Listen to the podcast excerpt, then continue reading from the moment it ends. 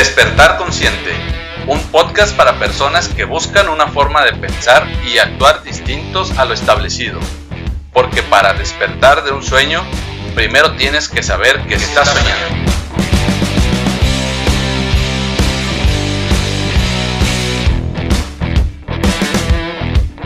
Mi nombre es Aaron Pérez y te doy la bienvenida a este espacio donde te comparto mi visión del bienestar en la que nuestros pensamientos y emociones influyen en nuestro cuerpo y entorno. Autoconocimiento, espiritualidad, gestión emocional, neurociencia y muchas, cosas más.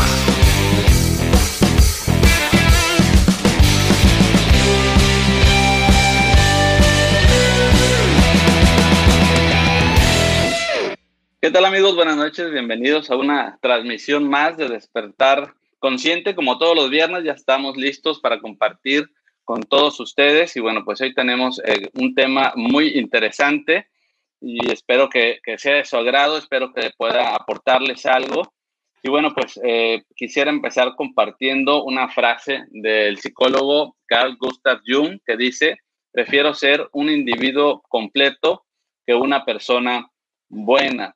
Y bueno, esta frase, como les decía, es del psicólogo Carl Jung, y bueno, él fue eh, la persona o el psicólogo que definió eh, el arquetipo de la sombra como un aspecto de nuestro inconsciente, eh, del inconsciente de nuestra personalidad que está caracterizada por rasgos y actitudes que el yo consciente no reconoce como propios.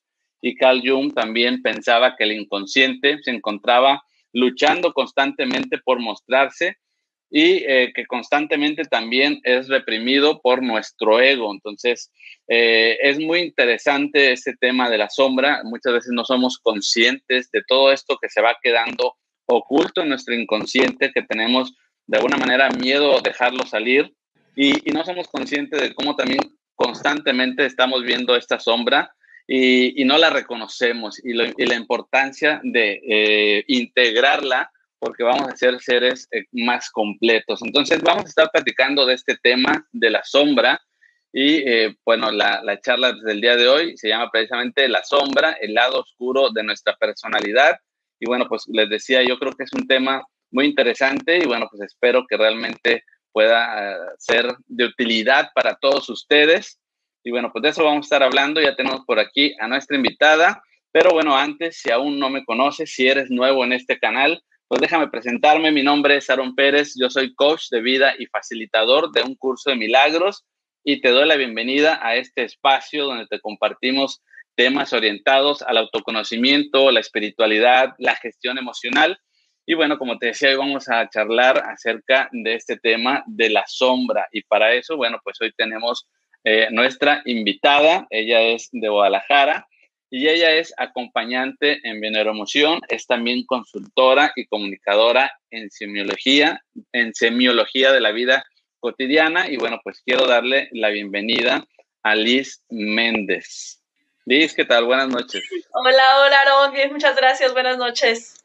Bueno, pues muchas gracias, eh, antes que nada, de haber aceptado esta invitación para charlar de este tema que, bueno, pues es eh, muy interesante, ¿no? Tenemos, yo creo, muchas cosas que compartir y, pues bueno, este, no sé si quieras primero saludar a la audiencia. Pues muchísimas gracias por invitarme antes que nada, por permitirme llegar a tu, a tu, audiencia. Sé también que hay alumnos míos por aquí que ya se van a volver también seguidores tuyos, lo sé perfectamente. Y pues nada, empezamos con este día lluvioso en Guadalajara, lo que el Internet nos permita. Así es, ¿no? Este, bueno, pues a veces el, el clima nos puede llegar a dificultar esta transmisión, pero pues bueno, vamos a darle para adelante, esperamos que todo salga bien. Y vamos a platicar de esto de la sombra. Y no sé, mm, pienso yo que lo primero sería platicar un poquito, que nos platiques qué es esto de la sombra, ¿no? Mira, me encantó el título que le pusiste, El lado oscuro de nuestra personalidad, porque exactamente eso es. Vivimos en un mundo material y en el momento en que encarnamos sabemos que entramos en la dualidad. Se escucha mucho esto de la dualidad en cursos de milagros y en, bueno, muchísimas corrientes de pensamiento. ¿Qué es la dualidad? Es todo tiene opuesto. Cuando encarnamos y en el mundo material, todo tiene opuestos. Nos dice el curso de milagros que cuando antes de encarnar, cuando estamos en la matrix divina, estamos en la unicidad. Todos somos uno.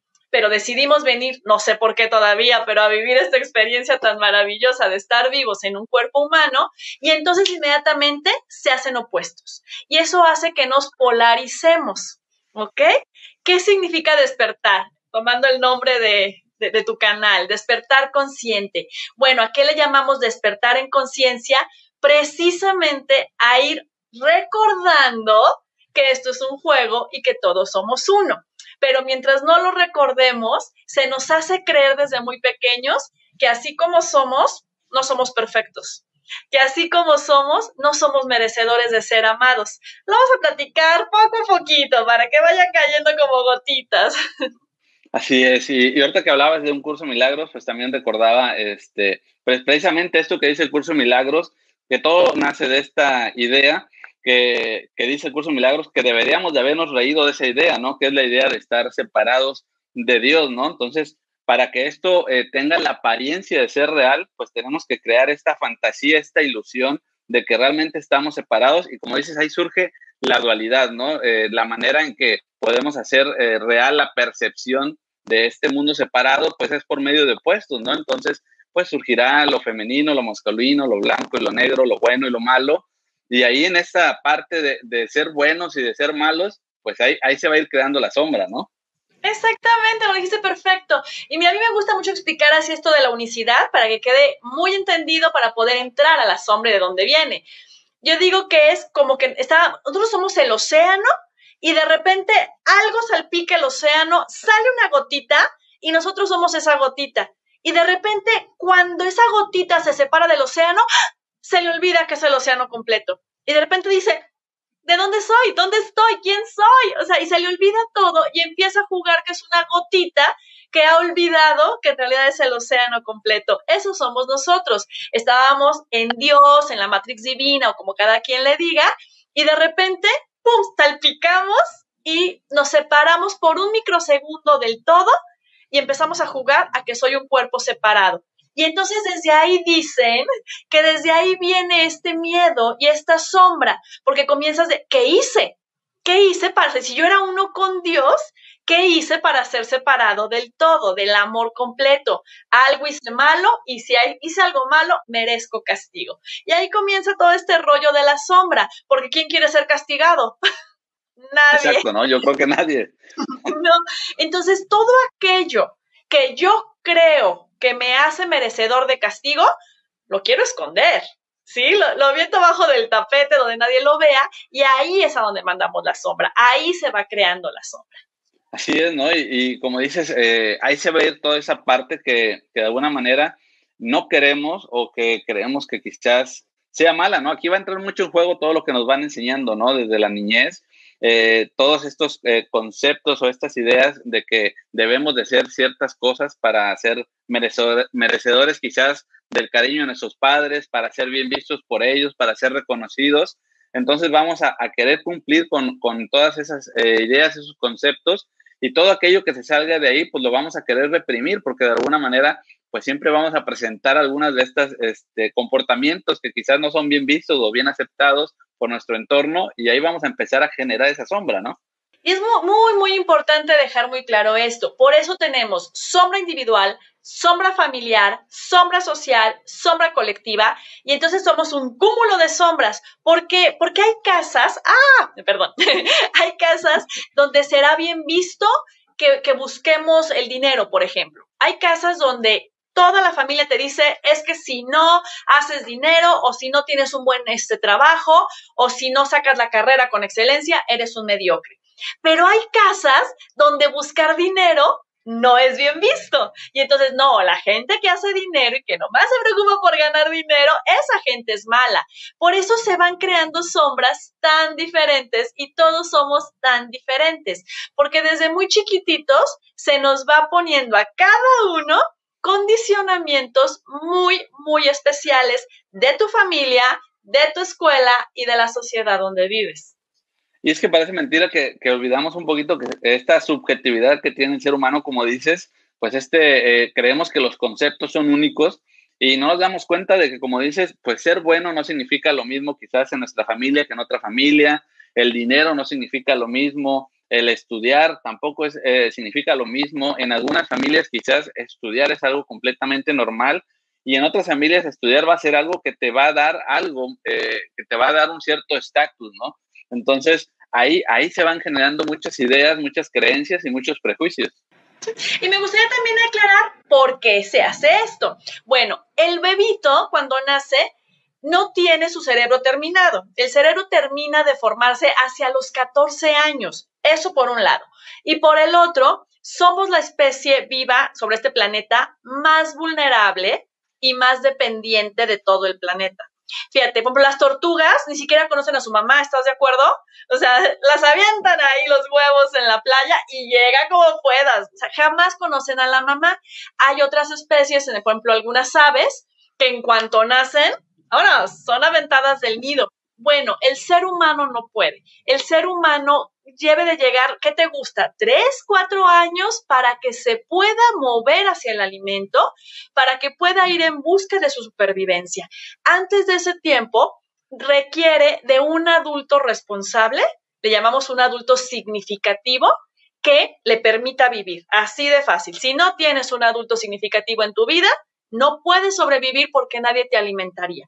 Entonces el cerebro, que su principal objetivo es sobrevivir, guarda como primer regla de vida y como primer creencia antes que nada, necesito que alguien me ame para sobrevivir. Y entonces, si necesito que alguien me ame para sobrevivir, ¿qué es lo primero que tengo que hacer? Agradarle a ese alguien. Entonces, mamá, como yo digo, en su inocente ignorancia, pero qué friega nos ponen y qué friega ponemos como mamás, empezamos a, a, leccionar a nuestros hijos, no a educar. La verdad que les empezamos a leccionarlos con lo que nosotros creemos que necesita ser nuestro hijo para caber en la sociedad y para ser un ciudadano notable que merezca un buen trabajo y una buena familia y etcétera. Bueno, en ese aleccionar les vamos metiendo en la cabeza que, qué necesitan para ser buenos. Pero si yo a un niño que su cerebro no se ha terminado de formar, es decir, no tiene capacidad de análisis y entonces todo lo que yo le digo le entra como flecha y sin ningún obstáculo, y yo le digo, es que para ser una niña bonita te tienes que vestir de vestidito. ¿Qué entiende ella? Que si no se pone, que si no se pone vestidito, no es bonita, ¿sí?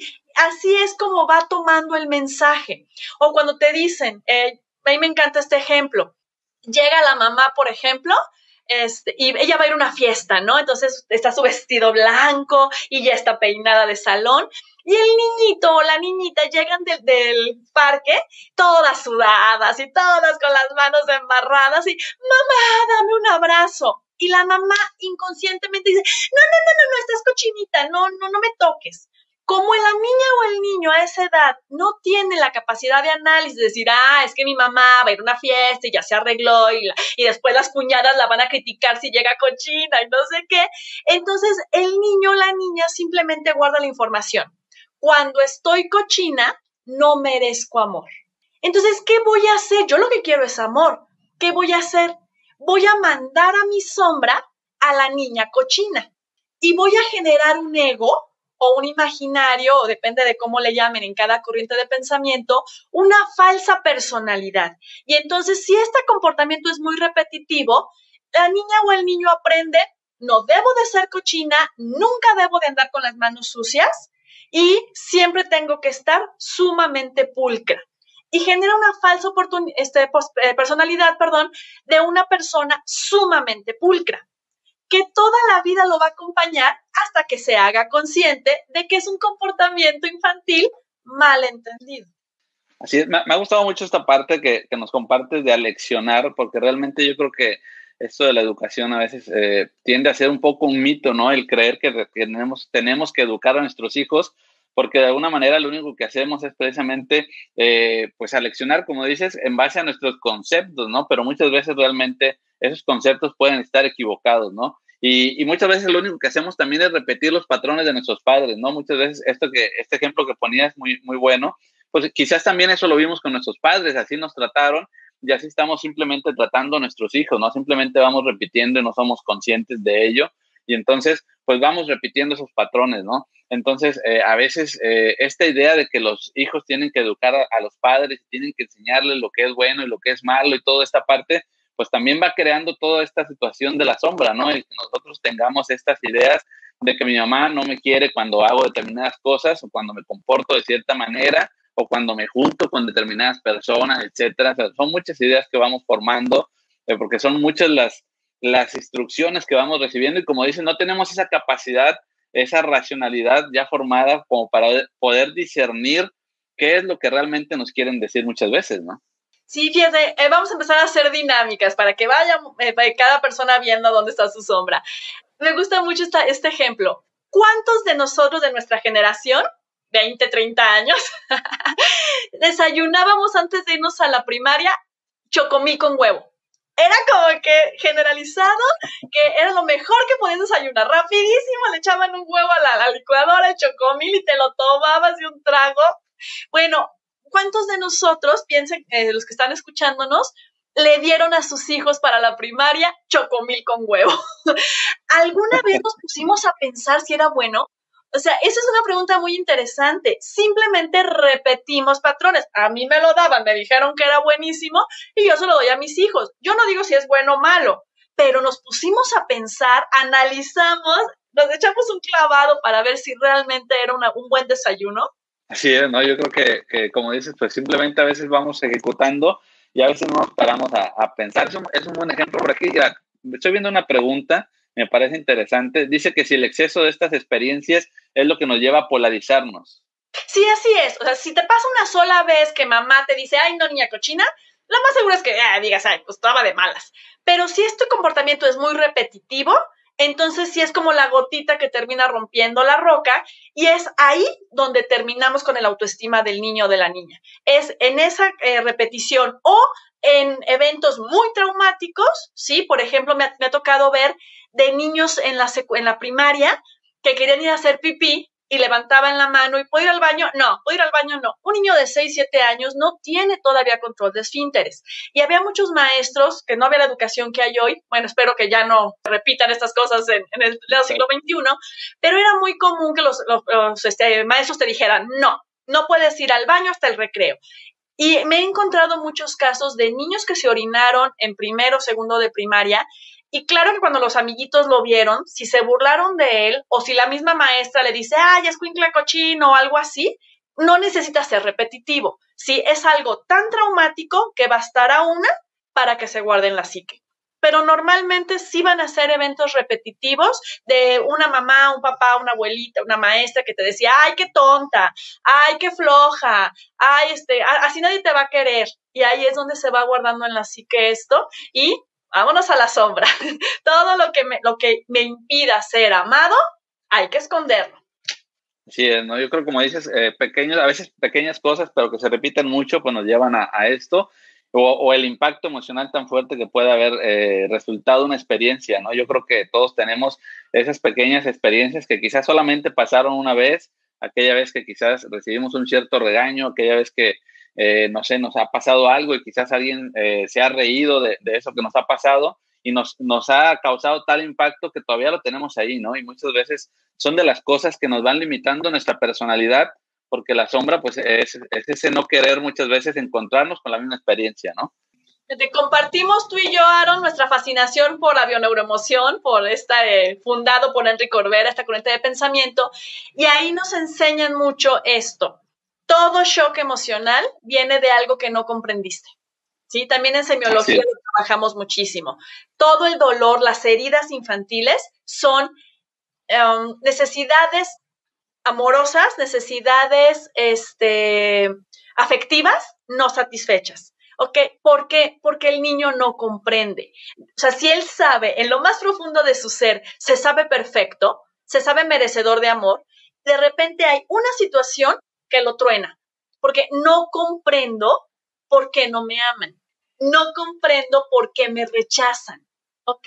Entonces, si no sacamos a la luz esa herida, para comprenderla, toda la vida vamos a estar actuando como niños chiquitos. Y si nos fijamos bien, cuando reaccionamos, generalmente lo vamos a hacer con una acción o con una actitud muy infantil. Y yo les digo, espero que no haya aquí muchas susceptibilidades, no, no susceptibilidades, pero cuando yo le enseño el dedo a una persona porque voy manejando y me pita, o le grito y le recuerdo a su mamita, es exactamente lo mismo que cuando yo estaba en el kinder y sacaba la lengua. Nada más que madurado. Pero es el claro, claro. exactamente la misma actitud infantil. Sí, sí, es que somos muy infantiles, ¿no? Estamos constantemente reaccionando realmente como, como niños pero bueno, algunas cosas las vemos como que ya somos adultos, ¿no? Porque son estas cosas, precisamente estas cosas que no son permitidas que un niño las haga, ¿no? Entonces, pues creemos que ya es ser adulto, pero la reacción, como dices, es completamente infantil, ¿no?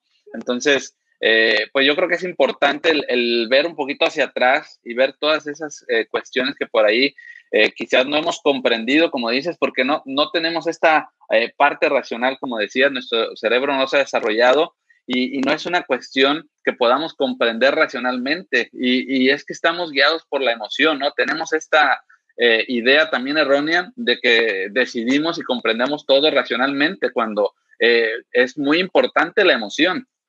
Es que la emoción es todo, porque la emoción ancla la memoria y entre más alta la emoción, más grande la herida.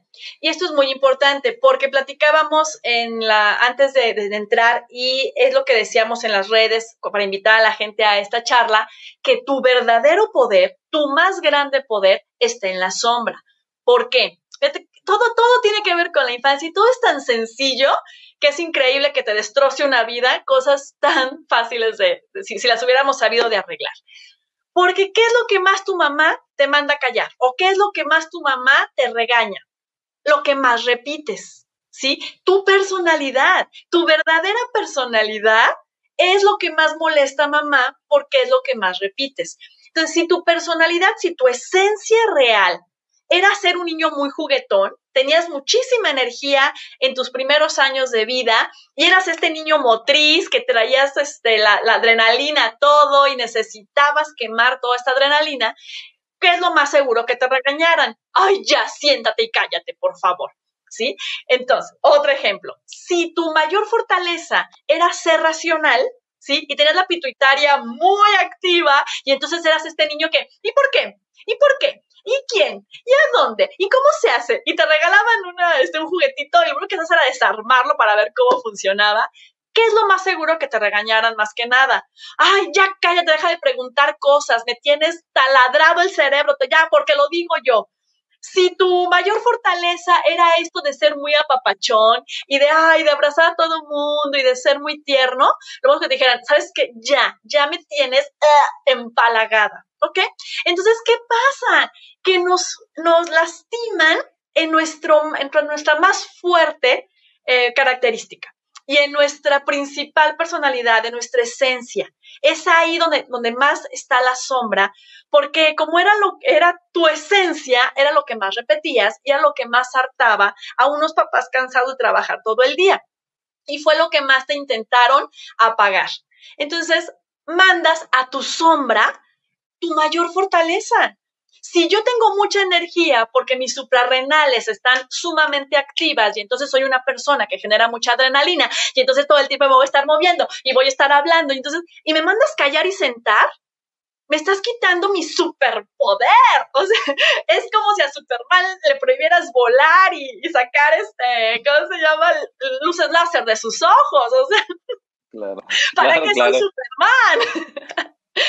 Eso es lo que nos hacen a nosotros. Por eso en la sombra está nuestro mayor, nuestro mayor poder. Porque en lo que nos dijeron que nos calláramos y nos sentáramos y dejáramos de hacer, eso que nos duele tanto que hacer porque sentimos inmediatamente que la gente no nos va a querer, es lo que mejor sabemos hacer. Es a lo que venimos a este mundo. O sea, ahorita que, dabas estos ejemplos, yo me, me quedaba con, con estas cuestiones de que a veces los niños, eh, cuando eh, les das un juguete, pues lo que empiezan a hacer es experimentar con los juguetes. Muchas veces, ah, como tú dices, a desarmarlos o, a, experimentar con ellos, a que choquen con la pared o lo que sea. Y empiezan estas ideas de los padres de que no, no este, aprecian lo, que les han regalado, que no lo saben cuidar. Entonces, todo esto puede generar la sombra del niño que más adelante, cuando es adulto, pues eh, tenga, eh, se sienta reprimido para experimentar cosas que realmente le gustaría experimentar, ¿no? Eh, me imagino que esto puede ser así. Sí, platicábamos detrás de cámaras tú y yo desde cuándo somos comunicadores. Bueno, ¿por qué somos comunicadores? Porque nos encanta hablar. ¿sí? Y porque tenemos la suficiente saliva para hablar tres horas, ¿ok? Pero si de niños nos dijeron, ay, ya, a mí me lo dijeron, no sé a ti, pero a mí me tocó que, amigas o, gente adulta dijera, sabes que ya cállate, me tienes harta. Y entonces yo llorando así, ah, claro, tuve que trabajar muchísimo con mi sombra para decir, pero esto es lo que amo. O sea, comunicar es mi pasión. Y ese es el gran problema de por qué este mundo no es un mundo feliz. La verdad es que tenemos todo para ser felices, pero ¿qué pasa? La verdadera felicidad de los seres humanos está en revelar nuestro verdadero ser. Y nuestro verdadero ser es la vocación. Ahí es donde el ser se revela, cuando estamos en nuestra vocación. Y es muy, muy poquito el porcentaje de personas que viven su vocación precisamente porque a la mayoría nuestros lados fuertes nos los mandaron a la sombra.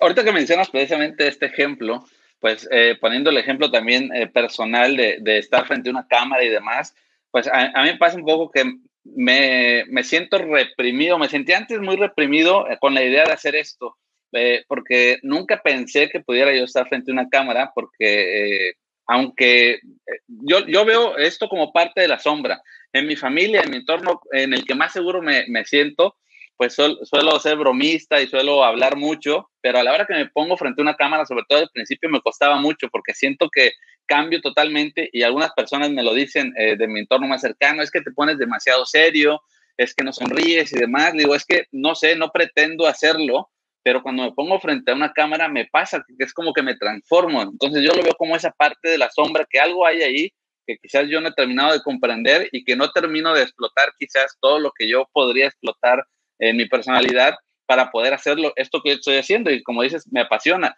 Y he descubierto que, que desde muy chico yo tenía estas ideas de quizás eh, me, me, llamaba la atención el radio, la televisión, todo, eso, eh, todo esto que tiene que ver con comunicar, pero nunca pensé que yo me fuera a dedicar a esto, porque yo pensé que no, no podía hacerlo por ciertas ideas también de lo que yo he visto en mi familia, de ser serios, de ser callados, que yo trataba de convencerme a mí mismo que yo era así.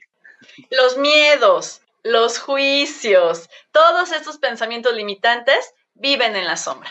Sí, es esto de, no, ¿tú qué, tienes para decir, Aaron? O sea, ¿quién te va a querer ver a ti? Y todo eso son ideas infantiles. Yo te puedo platicar mi, mi historia, que es la que conozco, ¿no? Cuando yo era muy pequeñita, iba caminando con mi hermana y de repente hice una broma, porque a mí, igual que tú, me encantaba hacer chistes. Y bueno, somos comunicadores, ¿no? Nos encanta esto de, de ser vistos.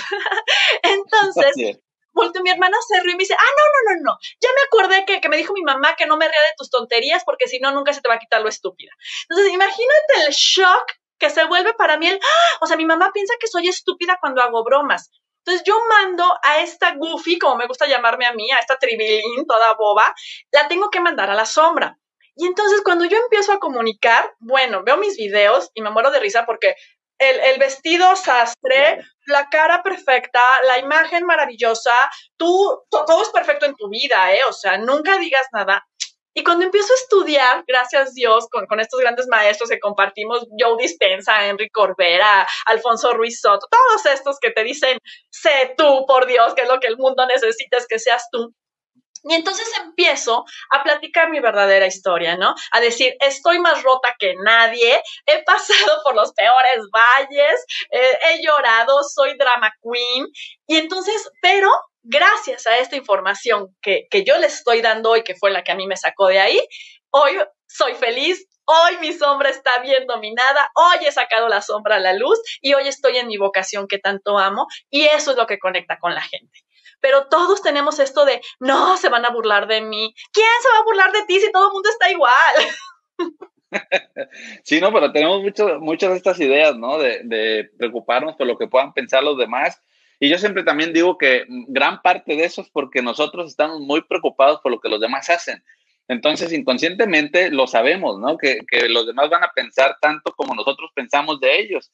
Y, nosotros no nos eh, limitamos a veces en lo que pensamos de los demás, pero queremos limitar a los demás en lo que piensan de nosotros, ¿no? Es, es lo, parte de lo que hacemos siempre, ¿no? El, el querer controlar la vida de los demás cuando no nos controlamos ni nosotros, ¿no? Entonces, eh, es muy interesante el, el, empezar a ver, pienso yo que es muy interesante el empezar a ver todas estas cosas que no nos permitimos y también la otra manera, ya hablando de cómo detectar la sombra, es todo aquello que nos molesta que, creemos que es cosa de los demás, pero en realidad tiene que ver con nosotros, ¿no?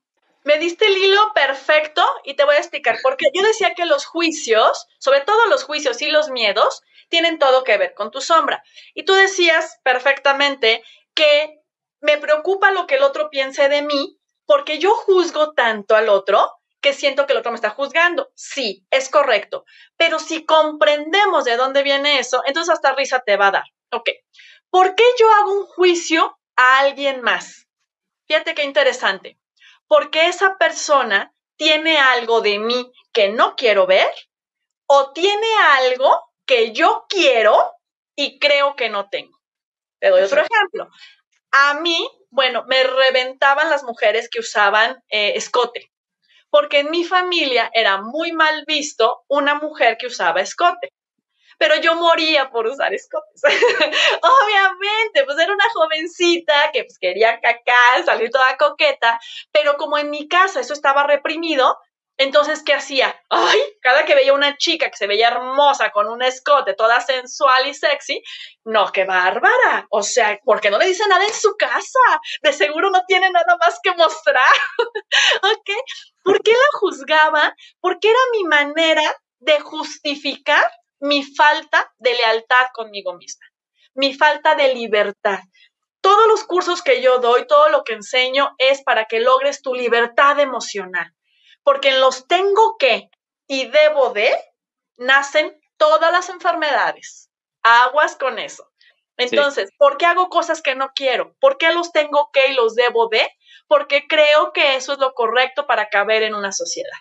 Pero cuando te liberas y dices, esta soy yo, pasa algo bellísimo. Cuando tú te permites sacar tu luz, le estás enseñando a los demás a que saquen la suya.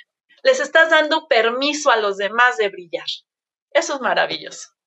Exacto, ¿no? Yo, yo platicando con muchas personas eh, en los últimos años, precisamente eh, detecto todo esto, ¿no? Que, que, decías del tengo de y debo de, que mucha gente lo, lo decimos, ¿no?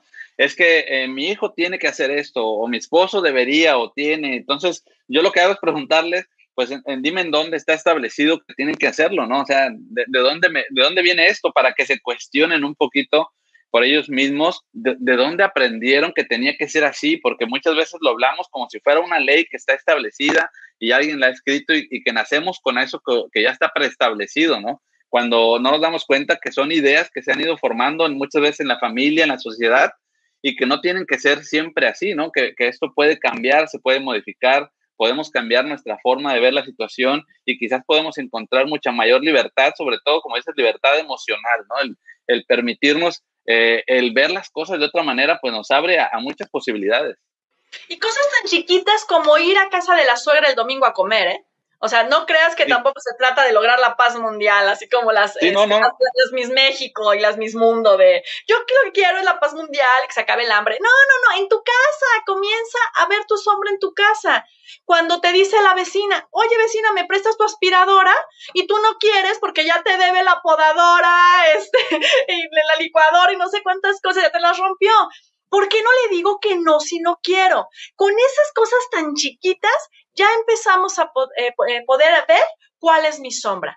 Eh, el esposo que te dice, oye, vamos a ir a comer a casa de mi mamá el domingo y tú tienes una reunión con tus amigas que te mueres de ir, ¿por qué vas con la suegra? ¿Sí? Y, y me encanta, sobre todo cuando tiene que ver con mamá, cuando les hago esas preguntas a mis alumnos, a mis consultantes y les digo, a ver, ¿Por qué fuiste con mamá? ¿O por qué le prestaste dinero a mamá? ¿O por qué llevaste a mamá al, al, doctor cuando ella podía haber tomado un Uber si tú tenías algo más importante que hacer, ¿no? Ir con tus hijos a una fiesta o algo. Pero la cara se les deformaron, es de, ¡Ah! porque es mi mamá. O sea, ni siquiera puedo pensar en algo más y, y, viene de esto de, porque soy tu madre y te callas. Entonces yo ya tengo 40, 50 años Y mi mamá me dice algo y es hipnótico. Sí, mamá. O sea, ya ni siquiera lo pienso. Pero ¿qué pasa con esto? Que nunca vamos a ser adultos emocionales. Y entonces toda la vida voy a ser la niñita de mamá que nunca va a poder disfrutar de su esencia de su libertad. Y es tan rico. ¿Pagas precios? Claro que pagas precios, Aaron.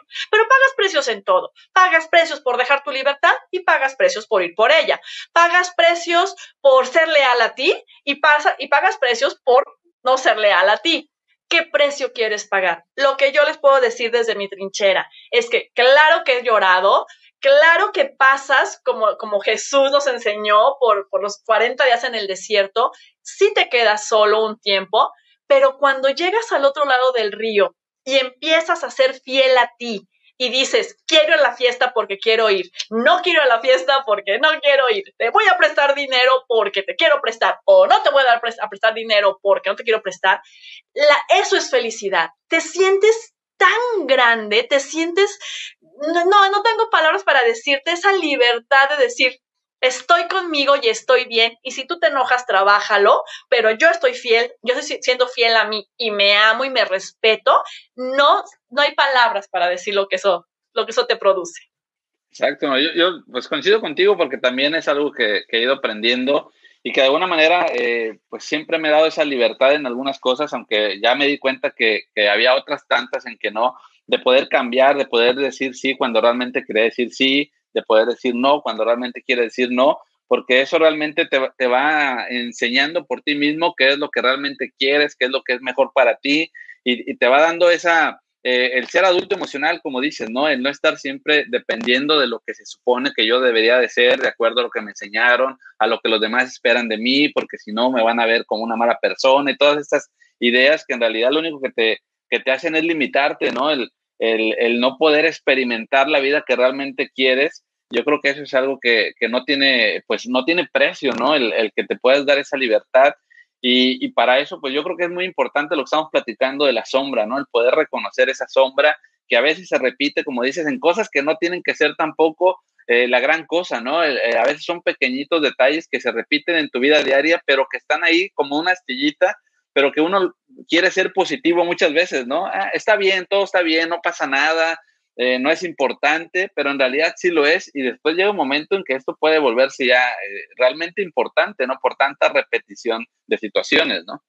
Sí, porque aquí entra ya lo que es la bioneuroemoción, biodescodificación y todo esto que conocemos de los síntomas. ¿Por qué aparecen los síntomas? El cuerpo es perfecto. El cuerpo es el resultado de miles de millones de años de evolución. Entonces, no tendría por qué desequilibrarse, no tendría por qué enfermarse. ¿Por qué se enferma? Porque somos energía. Ok, eso ya la física cuántica se ha cansado de demostrarlo. Ya no es como antes que decías, que somos? No, ahora sabemos, somos energía, ahora hay que saber cómo funcionamos, ¿no? Entonces somos energía. Y las emociones, como tú dices, son energía en movimiento. De hecho, en inglés, emotion es energía en movimiento. La emoción se genera en tu cuerpo, que es cuando tu, tus cerebros y tus glándulas, este, bueno, tu cerebro manda la orden a tus glándulas de que segreguen hormonas y entonces estas hormonas te hacen generar un comportamiento. A eso es a lo que le llamamos emoción. Entonces, la emoción se da para que hagas algo precisamente, oye, la señora de la esquina, para no decir la suegra, porque yo ni suegra tengo, pero me encanta agarrarla. Entonces, la señora de la esquina llega y me dice que soy una pésima mamá y que mis hijos están muy mal educados. Y yo en ese momento siento un gran enojo, ¿ok? ¿Para qué estoy sintiendo el enojo? Para pasar a la acción. La emoción me está diciendo que hay algo en mi sombra que me está haciendo ser incoherente. Es decir, que estoy haciendo algo que en realidad no quiero hacer. Por eso aparecen las emociones, para que hagas algo y comprendas. Bueno, pero resulta que a mí de niña me dijeron que las niñas bonitas no se enojan. Y entonces la señora esta viene y me dice que mis hijos son no sé qué. Es más, los agarra de la oreja a mis hijos y se los lleva jaloneando así de, ay, niños maleducados. Y yo por dentro me empiezo así a temblar el ojo, ya sabes, de, que quiero de verdad irmele con la escoba a la señora en la cabeza y decir, suelte a mis hijos. O sea, ¿qué le pasa? No es violencia contra mis hijos.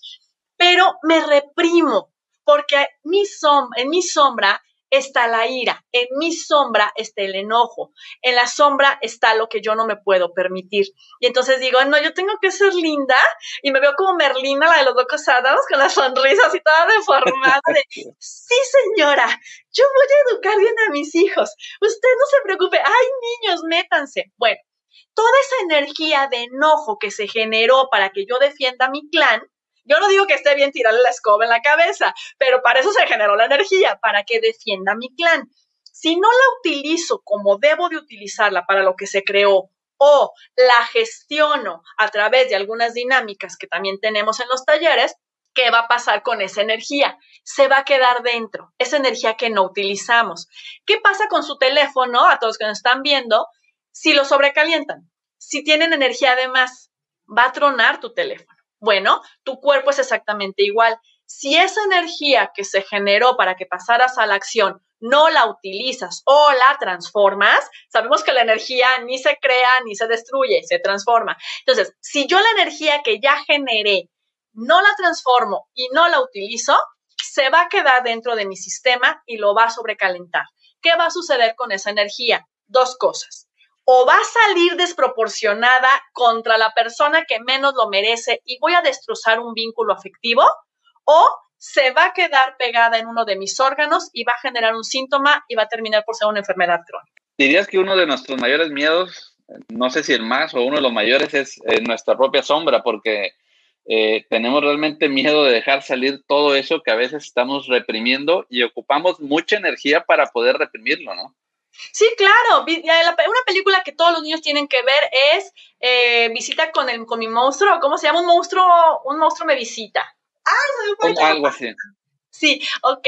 Después ponemos en nuestras redes, porque es una belleza. Precisamente es como el miedo de este niño porque su mamá se muera, se va generando este monstruo enorme del miedo. ¿Sí? Que está en la sombra. Él no quiere demostrar que está asustado porque mamá se va a morir, porque le dicen, tienes que ser un niño valiente para mamá.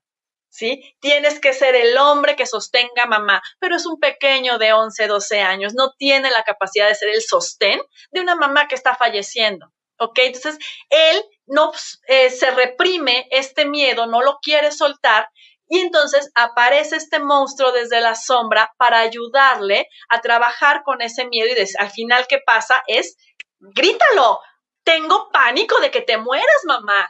¿Qué voy a hacer yo si tú te mueres? Sí, eso es exactamente, por eso le tenemos tanto miedo a la sombra, porque entre más tiempo la hayamos guardado, entre más tiempo la tengamos en el saquito encerrada, pues ¿qué creen? Más energía le fuimos echando y entonces llega un momento que incluso la energía de mi sombra es más fuerte que mi energía vital. Y entonces claro que le tengo miedo a abrir la caja de Pandora porque siento que me va a devorar.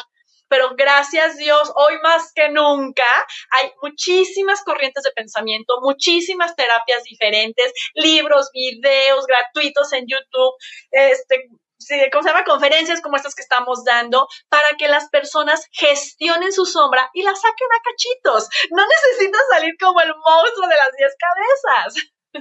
Así es, ¿no? Y, además de que, bueno, eh, por mi experiencia, al fin de cuentas, en algún momento quizás va a salir esta sombra y tampoco se va a acabar el mundo, ¿no? O sea, eh, obviamente, como dices, pues siempre a lo mejor hay un precio eh, que pagar por, por esconderla o por no esconderla, ¿no? Entonces, eh, pues yo lo personal también he vivido mis experiencias en donde he sacado esa sombra, ese, esa parte de mí que, que no, eh, no me permito y, y, siempre me viene a la mente esta parte de, de, la novela también, esta del doctor Jekyll y Mr. Hyde, este hombre que de día era hombre de sociedad y en la noche salía, se convertía en un monstruo y salía a hacer eh, asesinatos y demás. Y, y, yo de repente he descubierto esa sombra de, de, que hay como una cierta energía de, de coraje dentro de mí que he tenido mis épocas rebeldes por ahí en la adolescencia. Yo jugaba fútbol y de repente tuve unas épocas de donde pasé de no, de nunca poderme pelear, de nunca llegar a estar en un, una situación de pelea con otros, con otros, este, con otras personas, a, a realmente estar en, en, a punto de pelearme con alguien cuando, pues yo realmente era algo que pensé que nunca lo iba a hacer, ¿no? Pero también fue como una liberación en parte, aunque nunca lo llegué a hacer, pero pues estuve en la situación era como liberar esa, eh, una parte de mí y conocer que hay esa parte también en mí, ¿no? Que, que, quizás la reprimo por alguna situación, pero que también está dentro de mí y que puedo llegar a, a, sacar cierta violencia.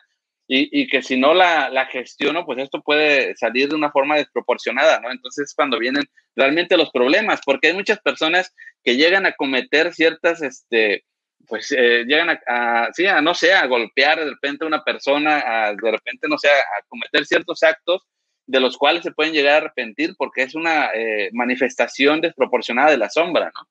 Sí, sí, está totalmente. Y me preguntabas que dónde se muestra la sombra. Pues precisamente es en esto. La sombra va a salir porque va a salir, porque si no te mueres. Es tanta la energía que ya está dentro de ti que tu corazón no lo soportaría y entonces ataque cardíaco seguro. ¿eh? Por lo tanto, tu cuerpo que es tan hermoso y tu mente que es tan bella y que está para tu servicio, ¿qué, qué hace? Genera acciones inconscientes para que tú, que ya eres una olla express a punto de explotar, empieces a, soltar un poquito de vapor. ¿Ok? Entonces, precisamente es los autosaboteos. Por eso decimos que es tan importante conocer tu sombra y gestionarla en el lugar correcto de la manera correcta. Citando a Carl, a Carl Jung, que tú decías es el padre del inconsciente, dice, si no haces consciente tu inconsciente, seguirás repitiendo las mismas experiencias y le llamarás destino. ¿Sí? Y dices, ay, ¿por qué la vida es así conmigo? Qué cruel es la vida. Bueno, cuando nos hacemos conscientes, al principio no creas que la vida se arregla de, ah, ya soy consciente, ya voy a sacar mi sombra y todo se va a arreglar. No, pero empezamos a ver los patrones de conducta que estamos repitiendo que están generando la calidad de nuestra vida. ¿Sí? Entonces digo, oye, qué raro que todos mis jefes son odiosos. Qué raro que todos mis, mis, novios me son infieles. Qué mala suerte tengo, ¿verdad? Bueno, cuando aceptas y dices, a ver, ¿qué está pasando en mí? Voy a darle un ejito a mi sombra para ver qué estoy haciendo yo. ¿Qué patrones de conducta estoy repitiendo que hacen que mi vida siga trayendo las mismas experiencias? Entonces me doy cuenta, ah, ya vi por qué, los, por, qué mis novios me son infieles porque pues yo les soy infiel primero, ¿no? O porque yo los trato horrible, o porque yo los insulto, porque yo los agredo. Pero hay que tener la valentía de voltear a ver qué estoy haciendo yo para generar que se me siga repitiendo lo mismo. Y al final lo importante aquí es entender que no soy culpable de nada, porque a ver a las personas cuando empiezan a estudiar bioneuroemoción, la primera pregunta es, ah, entonces yo soy culpable de que me vaya como me va. No, no, no eres culpable, eras inconsciente, simplemente. Entonces, como tu ser quería ser libre, estaba duro y duro haciendo que tú repitieras actitudes para generar la experiencia, para que te dieras cuenta que no eres libre y que en tu libertad está tu poder. De ahí la importancia de conocer tu sombra, para que no estés autosaboteándote. Porque, por ejemplo, yo no me doy cuenta que en mi sombra está mi miedo al dinero porque yo cuando era chiquita me decían que solamente, que era más fácil que un camello pasara por la, el, hoyo de un, ¿cómo se llama? Que un rico entrara al cielo. Y entonces yo mando a la sombra mi deseo de generar dinero suficiente, pero yo tengo ganas de hacerlo. Y entonces, cuando libero esa sombra, puedo aprender a ser exitoso económicamente y eso no me va a hacer malo. ¿Ok? Eso es necesario de ser conscientes, de agarrar toda la programación infantil que tenemos y decir, a ver, si es cierto que el chocomil con huevo tiene muchísimas propiedades y es el mejor desayuno, si yo leo, me informo y veo que sí, que efectivamente el huevo con chocomil que es el mejor desayuno, entonces ya soy libre emocional. Ya no es la idea de mi mamá, ahora es mi idea. Pero si digo, oye, no, la verdad es que el huevo ahora sé que tiene, y entonces no, ah, maravilloso, ya soy libre emocional. Eso es convertirte en adulto y eso es lo que necesitamos para poder vivir de nuestra vocación y entonces conocer la plenitud de ser. Sí, ¿no? Se trata de recuperar nuestro poder de elegir, ¿no? Y, generalmente lo que estamos haciendo es reaccionar a las experiencias y no estamos realmente decidiendo, ¿no? Simplemente seguimos un patrón y, hay que recuperar ese, ese poder elegir el ser conscientes de, de, lo que estamos eligiendo y por qué lo estamos eligiendo en un momento dado, ¿no? Yo creo que es muy interesante también, no sé si estés de acuerdo conmigo, que también a, veces eh, explicamos la sombra y podemos, eh, la gente quizás pueda interpretar que se trata solamente de lo malo, pero quizás hay algunas cosas que escondemos que se puede decir que no son malas, no sé, algún talento que por ahí eh, no, me, no me doy la libertad de mostrarle al mundo, ¿no? Quizás este, me gusta escribir, me gusta hacer música, pero lo hago solamente ahí en mi cuarto, encerrado, sin que nadie me vea y no me atrevo a, que sea algo que, que, yo pueda compartir con los demás, ¿no? Sería también parte de la sombra, ¿no? Es lo que comentamos nosotros de la comunicación, ¿sí? Tuvimos que sacar de la sombra este miedo de ser juzgados, esto de, ay, por favor, ya cállate, dices puras tonterías, para poder estar hoy, tanto tú como yo, enfrente de una cámara compartiendo con el que nos quiere escuchar, aunque sea nomás nuestra mamá, tuvimos que haber sacado muchos miedos ¿Cómo los sacas? Comprendiéndolos. Forzos, aquella vez que me dijeron que dices puras tonterías, a ver, si es cierto, bueno, pues resulta que hay una de mis alumnas que dice, gracias Liz, porque con esa información que tú me diste, me llevo mejor con mi, con mi hijo. Ah, entonces no digo puras tonterías. Ay, Liz, la verdad es que alguna vez me dijeron que mi voz es súper chillona y, y, o sea, no soporto escucharla porque me duele la cabeza. A ver, voy a agarrar esa idea a ver, oye, ¿a ti te, te, te, duele la cabeza con mi voz? No, la verdad no. A lo mejor, mira, si le bajaras dos tonos, porque a veces sí gritas mucho y, ah, maravilloso. Entonces, así es como se va sacando la sombra. Entonces, claro, la sombra tiene todo tu poder, ¿eh? Y además, fíjate, hablamos mucho de bueno y malo. El egoísmo es malo, el ser tacaño es malo, el ser violento es malo. Es que nada es malo, Aarón. Hay veces que es necesario. Fíjate, por ejemplo, yo mandé a mi sombra a la niña llorona, porque yo era su, bueno, yo era una drama queen de primer nivel, entonces todo lo quería arreglar llorando, esa era mi mayor fortaleza, ¿no? Yo ya, ya cosas no me salían, alguien no me pelaba, alguien no me quería dar el dulce, y yo hacía berrinche hasta que me lo daban. Bueno, harté tanto a las personas que mandé a la niña berrinchuda a, a la sombra. Pero con la niña berrinchuda se fue eh, mi llanto, se fue mi tristeza, se fueron muchísimas otras cosas. ¿Qué pasa? Que hay momentos en que necesito llorar. Hay, hay momentos que, que, incluso la manipuladora también funciona, o sea, que ya buscaste todas las, las maneras de hacer algo y nada más no te quieren vender lo que tú necesitas, o los de Telmex no te quieren arreglar este, tu línea y yo voy a dar efectivo y me urge mi internet. Bueno, pues quizá en ese momento saldrá la manipuladora y, ay, oye, es que no sabes, mi mamá está enferma y a mí me urge el internet. No lo sé. Nada es bueno, nada es malo. Todos son recursos que tenemos para seguir adelante en esta vida, simplemente. Así es, ¿no? Es, es correcto, ¿no? Y, estamos tanto en estas ideas de que es bueno, que es malo y que no debo comportarme, que a fin de cuentas, pues luego este, no sabemos utilizar esa, esa sombra a nuestro favor, ¿no? Que al fin de cuentas también, pues es válido, ¿no? Y, y dejar estas ideas, dejar esos prejuicios, dejar de, de, querer encajar todo en lo bueno y lo, y lo malo, porque al fin de cuentas, como decíamos al principio, pues todo es subjetivo, todo es relativo, ¿no? Para lo que para algunos es bueno, para otros será malo y, así va variando en familias, en, por países, etcétera. Entonces, eh, en lugar de hacerlo más fácil, lo hacemos cada vez más complicado, ¿no? Yo creo que se trata de simplificar un poquito, ¿no? Porque realmente a veces, pues, eh, es, es una locura, ¿no? Sí, para ir cerrando, me encantaría decir, ¿dónde vas a encontrar tu sombra? Fíjate, facilísimo. En lo que te saca de quicio, ¿sí? Todo eso que te haga reaccionar exageradamente. Que tú después digas, ay, la verdad no era para tanto, no sé qué me pasó. Esas veces que actúas exageradamente o que no te conoces, que si dices, mm, ¿quién era ese? O sea, yo siempre dije que no iba a actuar como mi madre, que nunca iba a regañar a mis hijos como mi madre y terminas haciendo lo mismo. Esas veces que te desconoces, ahí está tu sombra. Ahí estoy, ahí estoy.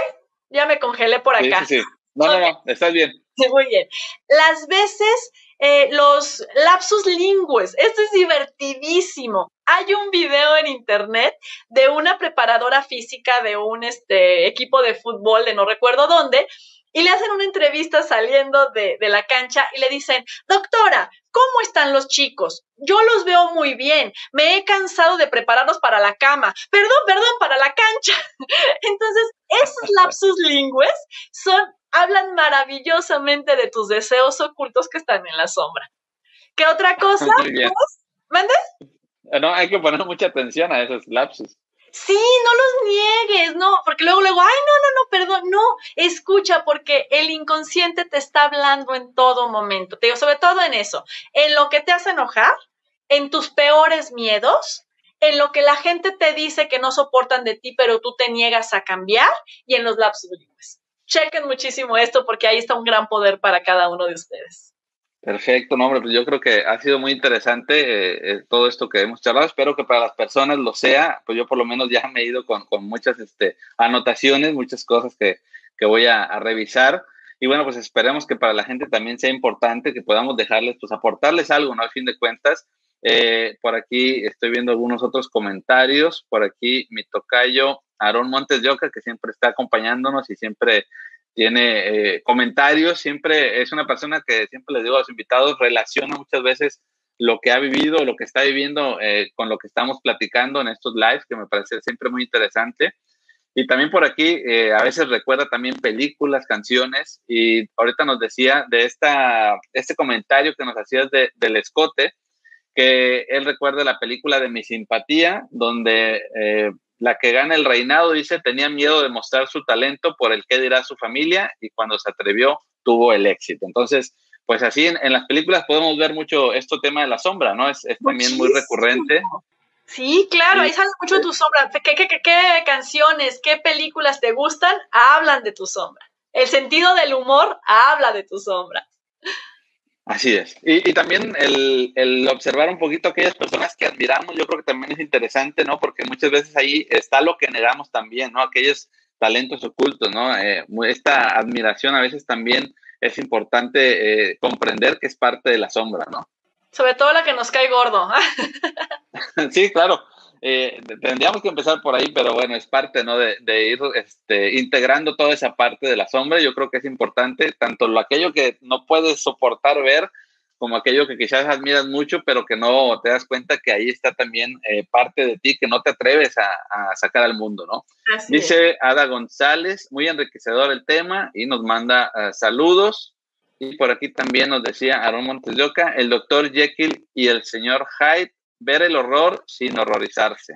Así es, ¿no? Yo creo que es, es quitar ese, ese prejuicio. Bueno, pues Liz, eh, quisiera agradecerte mucho el, el, que hayas aceptado la invitación y todo esto que nos has compartido. Eh, yo creo que ha sido muy, muy interesante, muy claro, por lo menos desde mi punto de vista, ya las personas dirán.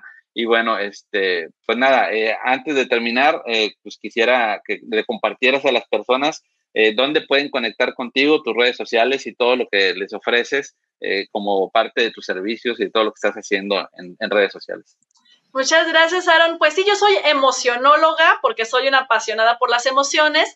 Entonces tengo varias certificaciones con grandes maestros y a todo les he jalado lo que tiene que ver con gestión emocional. Entonces manejo mucho lo que es estrés, duelos, rompimientos de parejas, enfermedades y todos los conflictos que, que se repiten en tu vida. Eso es lo que, lo que me dedico a ver en, terapias. Además, tengo cursos para que tú solo encuentres recursos para gestionar correctamente tus emociones y no llegues a generar una enfermedad o a romper tus vínculos. Me encuentras en Facebook, en Instagram y en YouTube como Liz Méndez, así como está escrito en pantalla con dos S. Liz Méndez Salazar. Y pues me va a encantar saber de ti, mi WhatsApp 33 31 90 46 36. Y nuevamente, Aaron, muchísimas gracias por la confianza. No, pues muchas gracias a ti. Realmente, eh, como te comentaba antes de, entrar aquí al aire, pues bueno, este, he conectado mucho con, tu manera de comunicar, con todo lo, eh, lo, que compartes, desde que te descubrí por ahí en, en un episodio de un podcast. Y, pues nada, yo creo eh, eh, realmente estaba muy interesado en, que estuvieras aquí y por eso te agradezco mucho la invitación y bueno, pues ojalá más adelante podamos seguir compartiendo. Yo creo que hay muchos temas muy interesantes alrededor de todo esto de las emociones y bueno, pues eh, también esperemos que las personas si tienen alguna pregunta pues nos la vayan dejando ahí en sus comentarios. Será muy interesante saber si es que quedan dudas, si es que tienen algunas preguntas relacionadas con todo esto. Entonces, pues muchas gracias a todas las personas también que se han estado conectando, que nos han dejado por aquí sus comentarios. Y bueno, les recuerdo que aquí abajo en la descripción pueden encontrar las redes sociales de Liz Méndez, así que vayan a la descripción si quieren conectar con ella y directamente ahí van a encontrar el enlace y van a poder contactar con todo su contenido, que la he visto que últimamente está todavía más activa en redes sociales Entonces yo creo que tienen muchas cosas que aprender ahí con ella. Y también, bueno, aquí abajo en la descripción pueden encontrar mis redes sociales, el Facebook, el podcast Despertar Consciente, eh, también mi grupo privado de Telegram, si quieren unirse a la comunidad y estar al pendiente de todo mi contenido, pues aquí mismo abajo en la descripción pueden encontrar todos los enlaces. Así que bueno, pues no me queda más que agradecerles.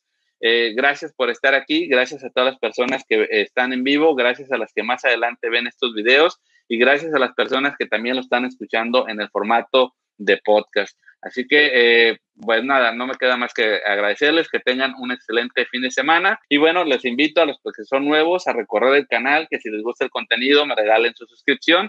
Y nos estamos viendo el próximo viernes, 9 de la noche, para seguir compartiendo. Muchas gracias, Liz.